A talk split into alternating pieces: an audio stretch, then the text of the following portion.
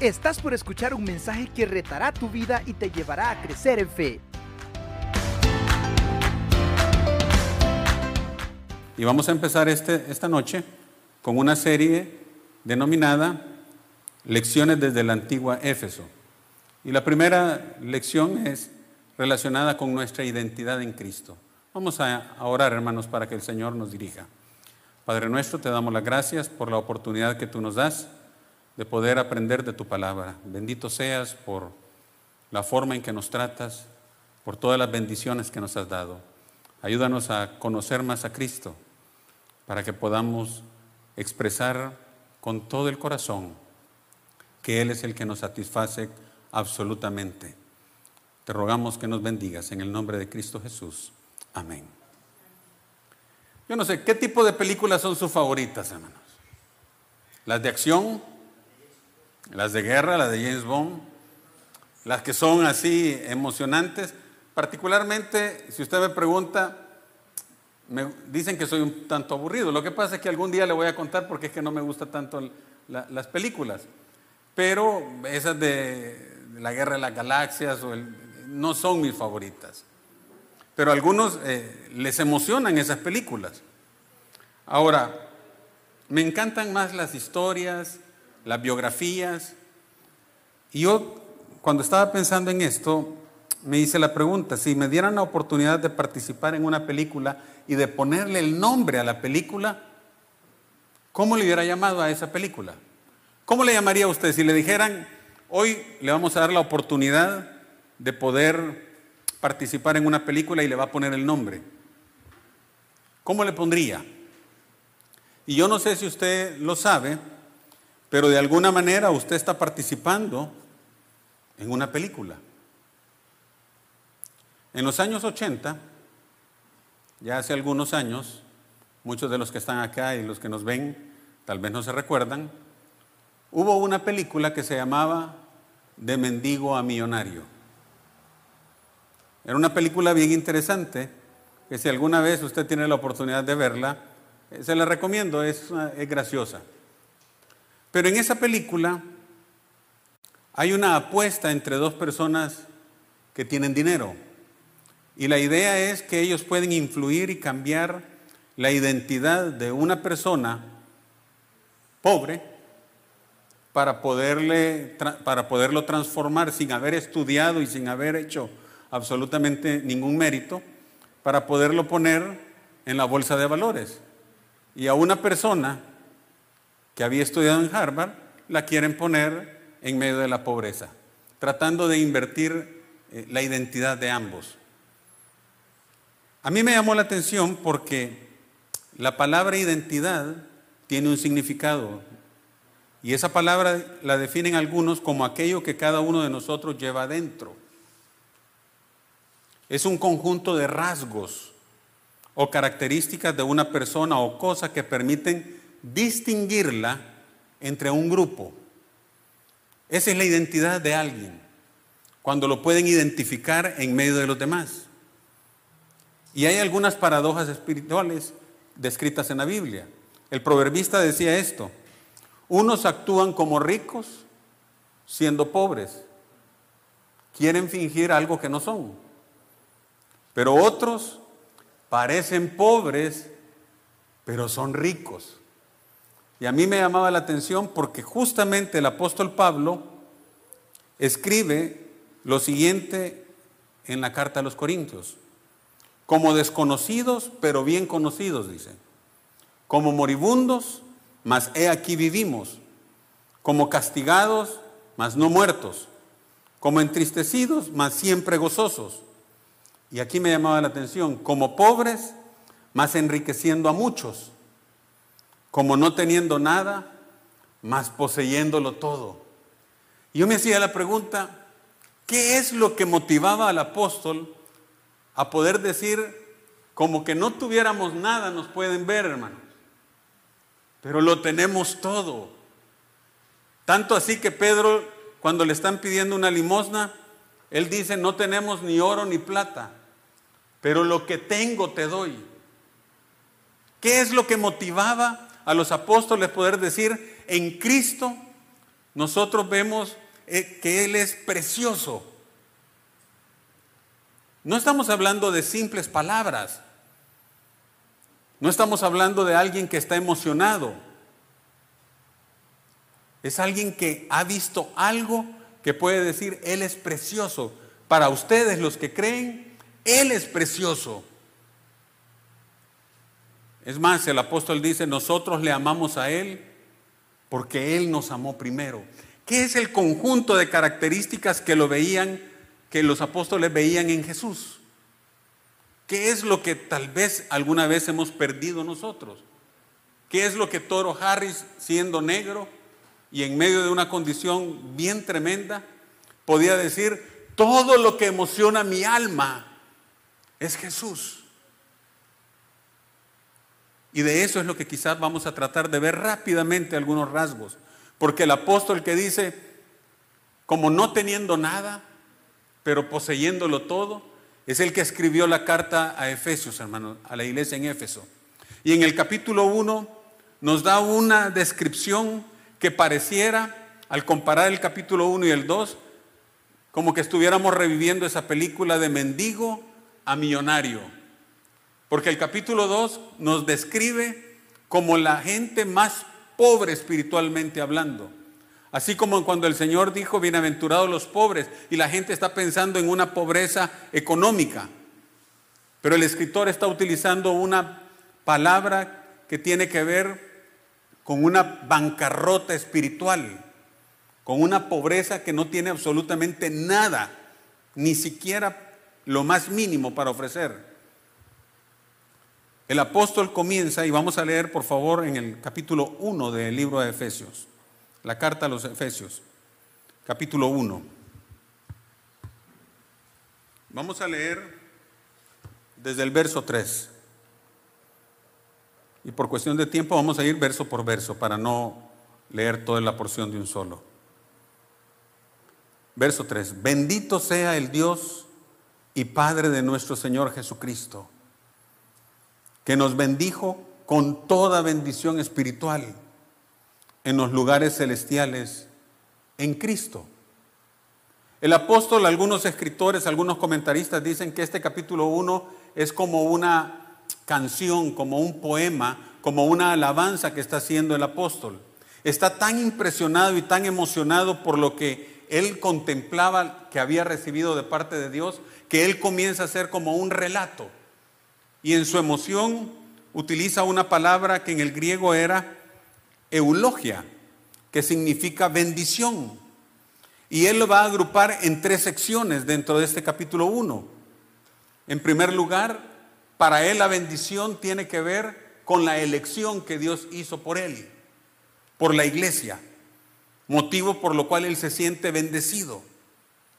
Después, a partir del verso 7, él va a dar una alabanza por el perdón de los pecados que ha recibido. Algo que lo emocionaba. Y tercero, después del verso 8, va a hablar y va a reconocer las bendiciones que significan la revelación que Dios hizo del ministerio del Señor Jesucristo por medio del Espíritu Santo. Esas tres cosas lo hicieron comprender a él que era más rico que cualquier persona en este mundo. No iba a aparentar pobreza espiritual. Probablemente no tenía mayor cantidad de dinero, pero espiritualmente, hermanos, el apóstol dice, aunque no lo parezca, nosotros somos ricos, hermanos. Y esa es la idea de este capítulo 1, que la identidad del cristiano no ande por la calle de manera que no lo puedan diferenciar espiritualmente con los demás que vean en nosotros algo que nos hace diferentes, esas características. Y no podemos ser diferentes si no logramos entender lo que el apóstol está diciendo acá. Precisamente, dice el versículo 3, el Dios y Padre de nuestro Señor Jesucristo que nos bendijo con toda bendición espiritual en los lugares celestiales en Cristo. Un escritor me llamaba la atención que él decía, en este capítulo 1 vamos a ver a la Trinidad actuando, el Padre escogiéndonos, el Hijo haciendo la redención por nuestros pecados y el Espíritu Santo revelándonos todas las verdades que estaban preparadas desde antes de la fundación del mundo. La Trinidad completa trabajando en beneficio del creyente. Busque el versículo 4. Las primeras cosas que caracterizan la vida del creyente.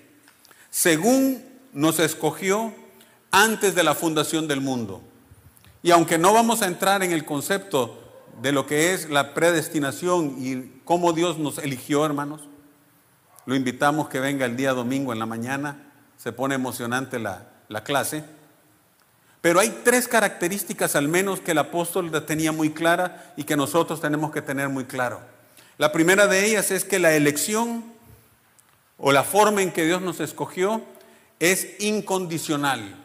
No hicimos absolutamente nada, ni bueno ni malo para ser escogidos. Simplemente Dios nos escogió por su gracia. Segundo, habernos escogido tiene un propósito. Y dice en el versículo 4, para que fuésemos santos y sin mancha. O sea que parte del propósito de haber sido escogidos es que tiene el propósito y una meta de ser santos. Y esto tenía que ser antes de la fundación del mundo, lo que quiere decir, hermano, que no es que nos escogió porque vio algo bueno en nosotros. Él ya sabía cómo íbamos a hacer. Y la tercera meta o la tercera característica dentro de esta sección es que Él nos escogió en un tiempo determinado. ¿Cuándo fue? Antes de la fundación del mundo. ¿Qué habíamos hecho? No habíamos hecho. Alguien mencionaba que esta es una de las bases para que nosotros podamos darle las gracias a Dios por haber recibido el perdón de unos pecados que son para siempre. ¿Qué pecado nos perdonó Dios, hermanos? ¿Los presentes, los pasados o los futuros? Antes de la fundación del mundo, los pecados todos eran futuros. Para nosotros no había pecado pasado, ni siquiera estábamos en este planeta. Así que ya se puede imaginar el problema teológico que puede existir cuando una persona cree que por lo que hace o no hace, pudiese llegar a perder su salvación. Es algo que es complicado, pero que teológicamente tenemos que darle vuelta a muchas cosas. Yo les decía el domingo a los hermanos, suena interesante eso y gracioso cuando uno ve las calcomanías. Prueba a Cristo y si no te funciona te devolvemos tus pecados. Es gracioso, puede causarnos un poco de, de sonrisa, pero sabe una cosa, eso es imposible. Los pecados que fueron puestos en Cristo jamás, jamás pueden ser devueltos a la persona, porque Él llevó todos nuestros pecados en su cuerpo sobre el madero, dice la Biblia. O sea, para Dios esto es algo demasiado serio, hermanos. Es demasiado importante como para que uno no tenga la conciencia y, y tenga clara su identidad en Cristo. Vea lo que dice el versículo 5. En amor, habiéndonos predestinados para ser adoptados hijos suyos. Y aquí simplemente quiero resaltar un, un, hecho. Si usted se da cuenta, hoy en día cuando usted habla de adopción, normalmente está pensando en un niño pequeño. Yo conocí a una pareja que fue a adoptar a, un niño y lo llevaron al hogar de niños que está aquí en San Jacinto. Y me dice, fíjate que nos enseñaron los niños y nosotros queríamos niños chiquitos, un recién nacido, pero no habían recién nacidos. Así que nos dieron la oportunidad de escoger a un niño, a una niña, que en ese momento tenía como dos o tres años. Pero nadie, nos dijo él, nadie quería adoptar a los adolescentes. Nadie. Es más, nadie quería, de ahí no se tenían mayores de edad. Todos los que estaban mayores de edad los retiraban, porque ya nadie los iba a adoptar. Pero ¿sabe qué es lo interesante? Que en el derecho romano lo normal no era adoptar niños, lo normal era adoptar adultos.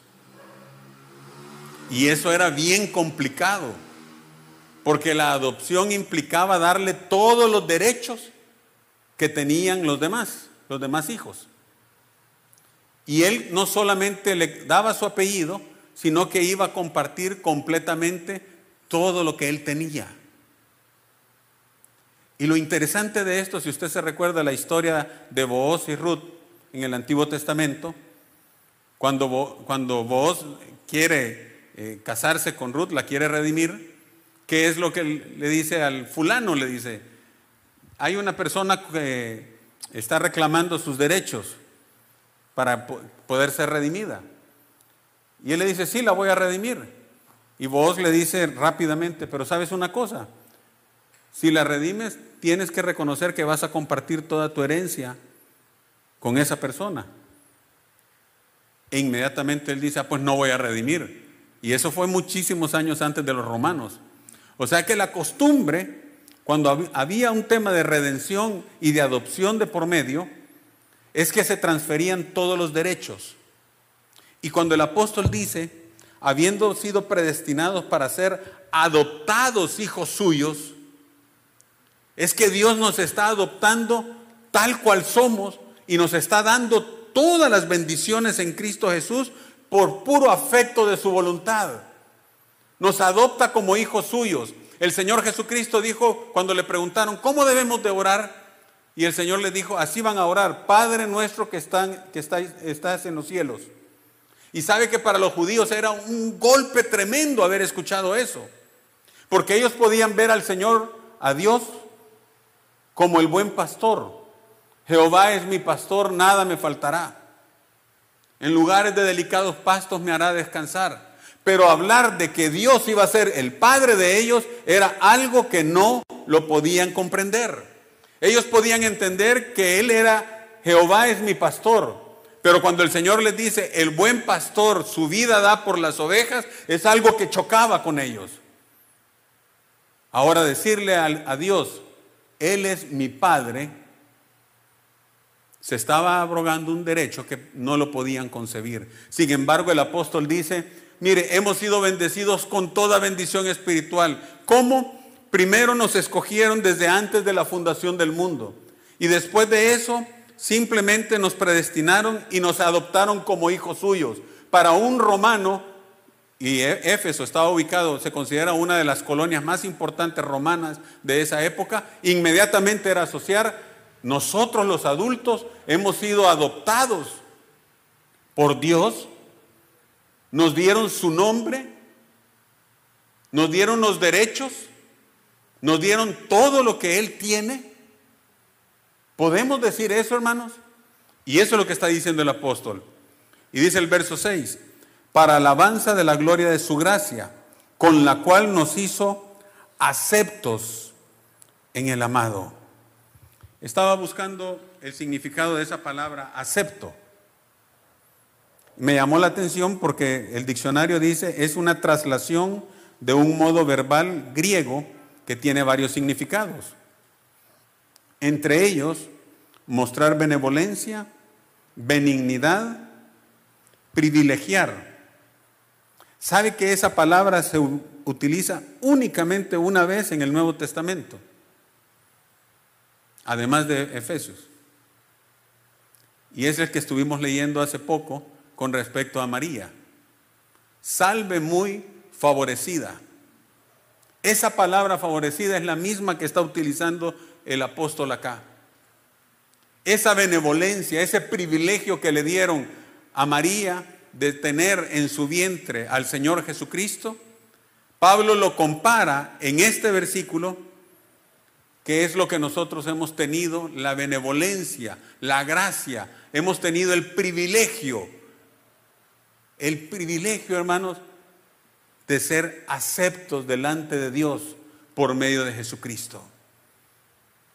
Él va formando una identidad. Usted no es cualquier cosa. Dios lo tenía en el corazón y en su mente desde antes de la fundación del mundo. Y eso me dice la siguiente palabra. En quien tenemos redención por su sangre, el perdón de pecados según la riqueza de su gracia. ¿Sabe qué es la siguiente palabra que llama la atención en el verso 7? redención.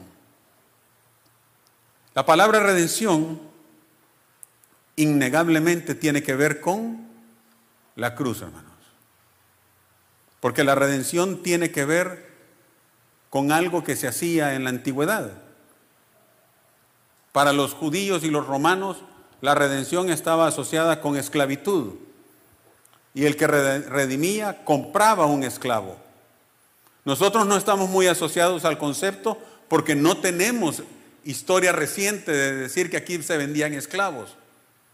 Pero todavía hoy en África hay algunos lugares donde se venden personas. Esa fotografía es una fotografía reciente, reciente de no hace muchos años. Y si usted se da cuenta, tienen a unas personas de color en una piscina y están encadenados. No se nota muy bien, pero atrás hay una gallina. Y estas personas que están ahí están listas para la venta, para que alguien los vaya a comprar. Y nosotros éramos esclavos. Y el Señor viene y nos redime, nos compra, pero no nos compró con dinero, hermanos. La Biblia dice que nosotros fuimos comprados no con cosas corruptibles. Por eso el apóstol Pedro llega a decir, para los ustedes que los que creen, él es precioso. ¿Por qué? Porque ustedes tienen que ver en Jesucristo a alguien que compró, los compró a ustedes, compró sus almas, compró sus vidas, compró sus cuerpos, pero no con cosas corruptibles como el oro o la plata. Los compró con su sangre preciosa. Y se recuerda lo que dice Levítico, que no podían comer sangre porque en la sangre estaba la vida. O sea que, de alguna manera, lo que nos está recordando la redención es que Cristo dio su vida por nosotros. O sea que una característica que el apóstol quiere resaltar acá es que en quien tenemos redención por su sangre, el perdón de pecados según las riquezas de su gracia que hizo sobreabundar para con nosotros en toda sabiduría e inteligencia, dándonos a conocer el misterio de su voluntad según su beneplácito, el cual se había propuesto en sí mismo, de reunir todas las cosas en Cristo en la dispensación del cumplimiento de los tiempos, así de las que están en los cielos como los que están en la tierra. ¿Qué quiere decir? Estamos en el día perfecto, en el tiempo perfecto. Usted no fue producto de la casualidad bajo ninguna circunstancia. Usted está aquí porque ya estaba preparado desde antes de la fundación del mundo que usted en esta época iba a nacer aquí en San Salvador o en El Salvador, iba a tener la oportunidad de recibir la palabra de Dios, iba a tener la oportunidad de ser convertido por el Espíritu Santo, de ser convencido, como dice la Escritura, de justicia, de pecado y de juicio y eso iba a provocar en nosotros una redención completa. En Él, dice, tuvimos herencia, habiendo sido predestinados conforme al propósito del que hace todas las cosas según el designio de su voluntad. Herencia, hermanos. Es interesante, pero nosotros en otro tiempo nunca hubiéramos pensado que teníamos algo. Y miren lo interesante de esto. Cuando usted escucha la palabra herencia, ¿en qué piensa? Todo el mundo piensa en esto. ¿Saben qué pensaban los judíos? Pensaban en el Mesías. Porque ellos estaban pensando, la herencia tiene que ver con las promesas de Dios. Y la promesa que Dios que ellos estaban esperando, ¿cuál era? Que iban a tener su tierra. Esa era una promesa que Dios les había dado. Iban a tener la tierra prometida. Y cuando llegaron los romanos y los habían esclavizado, ¿en qué estaban esperando ellos? Ellos estaban esperando el Mesías. Estaban esperando su herencia. La herencia para ellos tenía que ver más con una promesa, con una persona. Nosotros pensamos ahora en dinero. Pero la Biblia no estaba pensando en eso, hermano. Todas las promesas son en Él, sí y amén. ¿Y sabe por qué? Porque Él es nuestra herencia, porque en Él se van a cumplir todas las promesas, hermanos. Todo lo que Dios ha prometido en su palabra se va a cumplir en Cristo Jesús. ¿Se acuerda que Él dijo que en Él se cumplía toda la ley? He venido para que se cumplan, dijo. La ley se iba a cumplir completa en él. El judío estaba esperando el cumplimiento de promesas. Nosotros qué esperamos, hermanos, cuando hablamos de, que tenemos herencia. ¿Sabe qué es lo primero que el Señor dijo? Padre, aquellos que me has dado, quiero que estén conmigo. ¿Para qué? ¿Para que vivan bien? ¿Para que salgan huyendo de sus problemas? ¿Por qué se quiere ir usted al cielo hoy en día? Normalmente, ¿por ¿cuándo queremos irnos al cielo, hermano? Cuando vemos la cosa demasiado mal, ¿verdad? En estos días. Cuando usted tiene problemas económicos, ay, ojalá el Señor viniera allá y, así no le pago a ninguno de mis acreedores y me voy. Ese es en el fondo, eso es lo que creemos. Cuando usted tiene a una persona enferma, ojalá el Señor viniera hoy y así no tendríamos que morirnos. Y normalmente, si hay un problema, pensamos en que el Señor venga. ¿Sabe cuál era el anhelo del Señor? Aquellos que me has dado, quiero que estén conmigo. ¿Para qué? Para que vean mi gloria.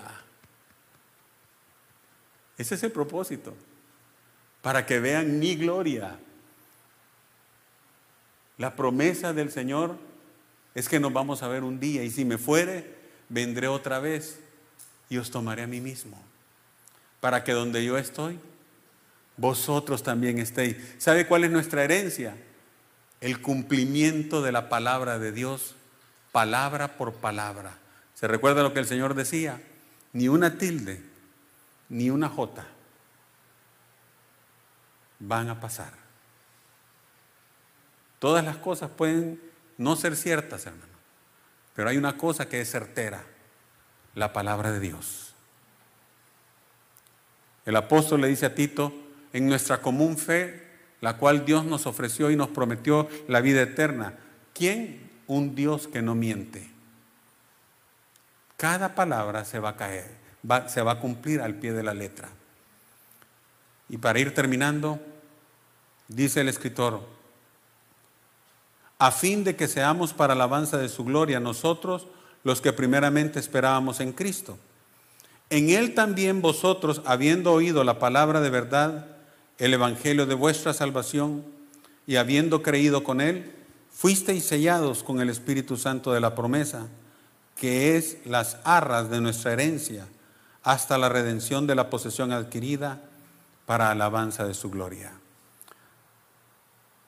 ¿Sabe que Dios pagó una prima, decimos en buen castellano, en buen salvadoreño? La palabra arras no está tan asociada a nuestro lenguaje. Nosotros estamos más acostumbrados a hablar mira, vamos a ir a comprar algo al crédito y ¿cuánto es de prima? Decimos nosotros. Y aunque sea un plan sin intereses, siempre hay que dar un enganche para garantizar que yo estoy interesado en ello. Nosotros en el banco cuando damos un crédito, el cliente tiene que dar un porcentaje del proyecto para garantizar que está interesado en eso. ¿Sabe que en la vida espiritual el Señor pagó una prima. Él ya nos compró y nos ha dado la promesa y nos puso un sello, el sello de propiedad. Somos de Él. Este es mío. ¿Conoce el Señor a los que son de Él? Sí, los conoce por nombre y nos ha puesto un sello. Pero ese sello, además de propiedad, significa que es, ahí está la prima. Es las arras. Es la garantía que el Señor va a regresar por nosotros, hermanos, porque Él lo prometió. Ahora piensa en lo que hemos estado hablando. ¿Cuál es su identidad en Cristo? ¿Qué son las características que lo diferencian de los demás? ¿O lo deberían de diferenciar? Que usted fue elegido, que usted fue redimido, que usted tiene herencia, que usted fue comprado, que tiene promesas por cumplirse.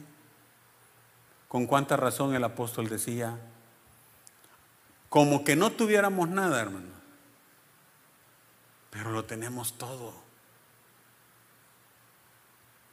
Por eso el apóstol decía, para ustedes los que creen, Él es precioso, vea lo diferente, porque todo esto lo hizo por usted. Por eso el apóstol dice, nosotros le amamos a Él, porque Él nos amó primero. Todo lo que satisface mi alma, todo lo que emociona mi alma es Cristo. Yo creí exactamente que, que, el hermano cuando dijo, hay una palabra que no me que no conocía y es cierto para los que no buscamos mucho, hermano, para los que no leemos, esa palabra transido, yo también la fui a buscar al diccionario la primera vez. Y sabe que transido, como lo mencionó el hermano, no es simplemente abatido, es una aflicción que paraliza de miedo. Está angustiadísimo. Los que han perdido un ser querido saben que hay aflicciones que uno no logra comprender. Y sin embargo, hermanos, yo le puedo decir que es cierto. Solo Cristo nos puede satisfacer. Termino contándoles una anécdota que es de verdad. En, mil, en el 2017, antes de venir al culto para acá, yo le iba a dejar siempre la comida a mi mamá, domingo en la mañana, entonces Irene le había preparado la comida. Y cuando entré me llamó la atención porque todo estaba cerrado. Y normalmente ella se levantaba bien temprano. Y cuando abrí la puerta, el radio estaba sonando, yo le comencé a hablar. Ya llegué, ya, aquí le traigo la comida, ¿qué tal? ¿Cómo está? Y nadie me respondió. Y lo que yo siempre había pensado había sucedido. La encontré acostada en su cama, había partido. Ahí entendí lo que es un corazón transido, hermanos. Y lo primero que se me ocurrió fue hablarle a uno de los hermanos de la iglesia. ¿Y sabe qué fue lo emocionante de eso? Que el hermano me dijo, no, hermano, tranquilo, orémosle ahorita. Oremos al Señor. Y aunque había dolor, créame que solo Cristo satisface. Todo lo que está aquí, hermano, la carta a los Efesios, nos describen a una obra perfecta, a un Salvador perfecto, a un Dios perfecto, un Espíritu Santo perfecto y toda la Trinidad trabajando en favor de cada uno de nosotros. ¿Cuál es nuestra identidad? Si van a hacer una película, ojalá que usted tenga ya el nombre para decir cuál sería su biografía. ¿Qué es? ¿Cómo le pondría de título? Piensen eso, después de haber leído lo que hemos leído. Que Él nos bendiga con su palabra. Oremos, hermanos. Padre nuestro, te damos las gracias. Porque somos tan finitos, Señor, y tan sencillos, que nos cuesta entender completamente, seguramente, todo lo que tú nos has transmitido en tu palabra.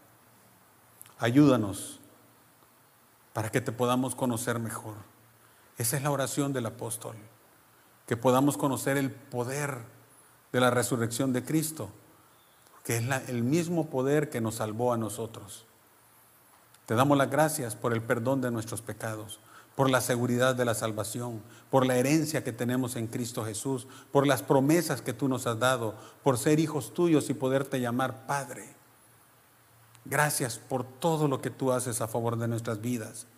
Gracias por darnos a Cristo Jesús, el Cordero perfecto, la ofrenda perfecta por nuestros pecados. Bendice a cada uno de mis hermanos, a los que estuvieron acá cerca como a los que estuvieron viéndonos a través de la transmisión. Bendice sus vidas. Prospéralos en todo, Señor. Te damos las gracias por Cristo Jesús. Amén. ¿Estás listo para más?